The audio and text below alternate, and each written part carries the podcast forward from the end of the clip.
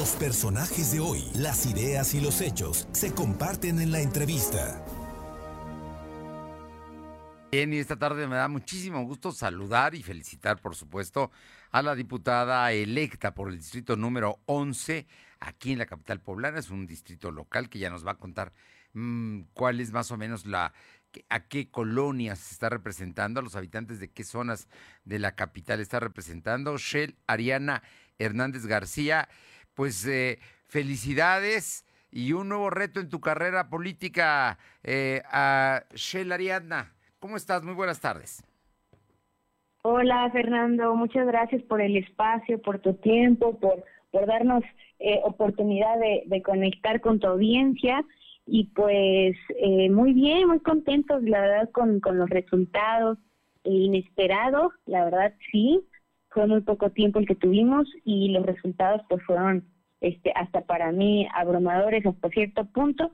Eh, como bien sabes superamos la, la media de participación y pues eso nos da mucha mucha fe nos da mucha muchas ganas de seguir trabajando eh, y pues con la confianza de que nos va a respaldar el, el pueblo no los votos que se vieron reflejados.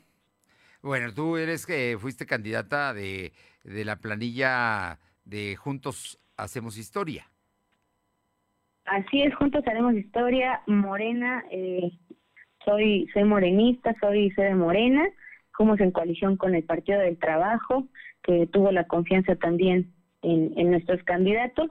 Y, y mencionabas la, zona, zacatepec abarcamos desde lo que es Amalucan, que es la parte más céntrica, eh, de ahí abarcamos cuatro juntas auxiliares, San Aparicio, Xonacatepec, La Resurrección y llegamos hasta San Miguel Canoa. Oye, no, pues te toca toda esta parte nor, oriente, poniente de la ciudad, básicamente del otro lado de la autopista, ¿no? así es. Con las juntas auxiliares. Así es, de aquel lado. Es muy extenso, hay, hay mucha gente, hay mucha población y, estamos contentos de poder, de poder representar a esa zona, pues que es una de las más eh, desfavorecidas de, nuestra capital, Fernando, te comento. Oye, precisamente, Ariadna, platícame de, este asunto, porque esa zona que tú representas es una zona donde mm, la pobreza y, la marginación eh, afecta a las familias, pero muchas veces a menores sin familia. Y ese es un asunto que tú, tú, tú tienes, lo traes muy vivo porque lo has, has estado, has recorrido, has visitado zonas y has visto el problema eh, ahí, donde está sucediendo. No te lo cuenta nadie. Platícame, diputada, ¿qué, es lo que vas a hacer? Así es. Eh, sí, como lo mencionas, bueno, nos dedicamos a, recorrer.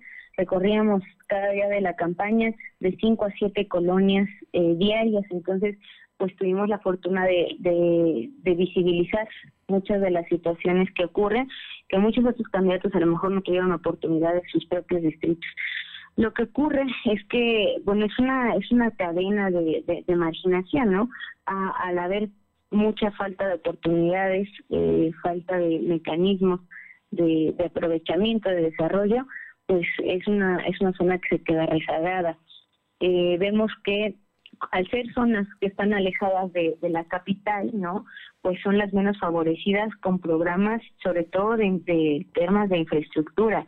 Hay muchas de las colonias que están aún sin municipalizar, es decir, que ni siquiera se eh, se encuentran regularizadas en términos de pavimentación, drenaje, luz, servicios básicos, lo cual es bastante preocupante porque no están a más de 20 minutos del centro, de 25 minutos del centro, y pues no cuentan con agua o no cuentan ni siquiera con drenaje, ¿no?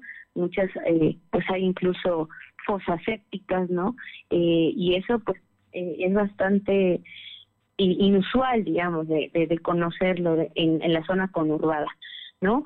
debido a ello, pues justamente muchos de los chiquitos jóvenes infantes son los son los más afectados por esta situación. la falta de, escuelas, creo que son cuatro juntas auxiliares las que represento y todas ellas con características indígenas. Y no tienen eh, unas condiciones educativas pues que sean favorables para justamente la conservación y la preservación de esta de este legado cultural. ¿Y a qué me refiero? Pues que mucha de la lengua indígena se está perdiendo, generación tras generación. Me preocupa mucho este tema y bueno, es una de las, de las, de las pocas cosas que, eh, más bien de las muchas cosas que, que afectan a, este sector. Mencionabas el tema de, de, los infantes, yo me he enfocado mucho en los temas de formación y dignificación eh, educativa, ¿no? Realmente algo, una de las propuestas y el bastión que voy a tener dentro del Congreso es definitivamente la garantizar la educación de calidad como como también un mecanismo pues para impactar a diferentes sectores no solamente el, el tema económico con una mejor oportunidad de inserción laboral sino también para bajar los índices de delincuencia y, y, de, y de problemáticas que afectan mucho a la zona que represento, como son el tema de drogadicción. ¿no? Entonces, eh, esto influye en varios factores. Uno de ellos, y que se hizo o se agravó más por el tema de la pandemia, fue la ausencia de los padres.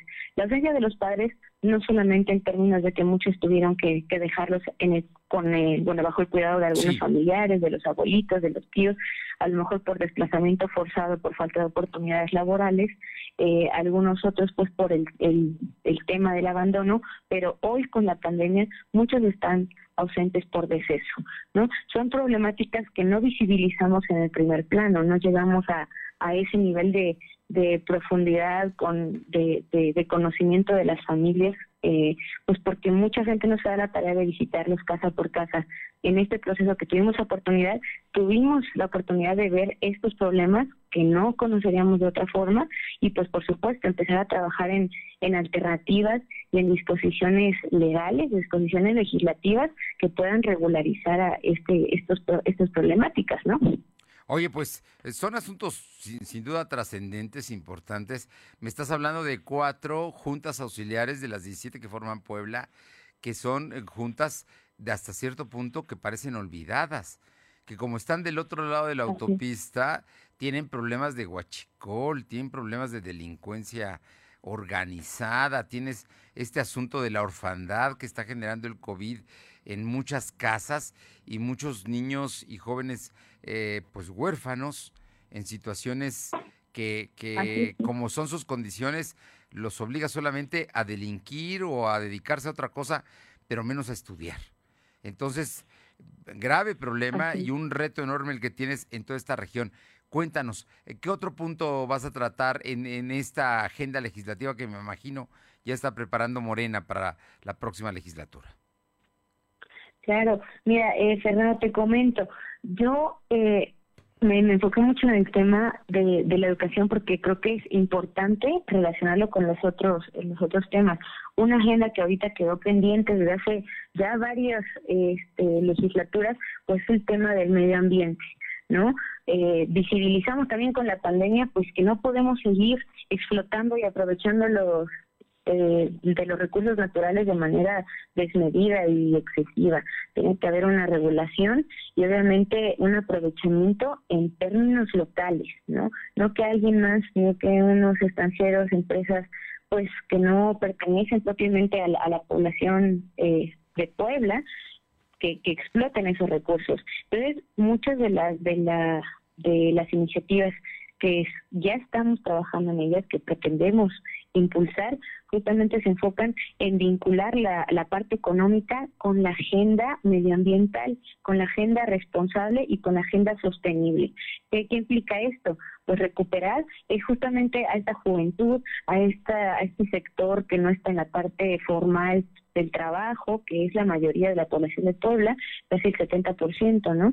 Eh, recuperar estos, estos sectores insertar, insertarlos en el mercado laboral de una manera regular, de una manera formal, que con prestaciones de ley, con beneficios sociales, y no solamente eso, sino que también le aporten un beneficio al Estado, disminuyendo, por ejemplo, los costos de, eh, de la gestión de los residuos, ¿no? Realmente la gestión de los residuos implica un costo muy alto para el Estado, y pues dónde termina pues en montañas no en montañas de basura que aparte son nichos de descomposición nichos de enfermedad y pues si podemos eh, generar nuevas estrategias eh, pues donde podamos recuperar a los jóvenes que quieren participar en iniciativas ecológicas que es mucho de lo que me ha tocado recibir las propuestas dentro de la zona que, represento eh, tomar empezar a generar proyectos pilotos en donde realmente se, ejecuten esos proyectos, se exija las secretarías necesarias vincularse para poder no solamente darles chamba, sino que generar un beneficio para nuestro medio ambiente, ¿no? Entonces tengo muy presente esa agenda también, la agenda ecológica, creo que va a ser importante relacionarla y, y pues nosotros hacernos responsables de nuestras propias eh, comunidades. Ya estamos generando con los liderazgos, con los representantes de colonias, con los presidentes de las mesas directivas, unas organizaciones a nivel de tierra para que sea más fácil para nosotros hacer llegar los programas, hacer llegar las, las, propuestas, hacer llegar la participación. Es algo sumamente importante, motivar la participación de la gente y obviamente tiene que estar organizada. Entonces, es, eh, hay, algunos, hay algunos trabajos que ya comenzamos a realizar, pues para no llegar eh, con las manos vacías, ¿no? Sino ya llegar más empapados de los temas, ya con organización y empezar a trabajar desde el primer día, Fernando.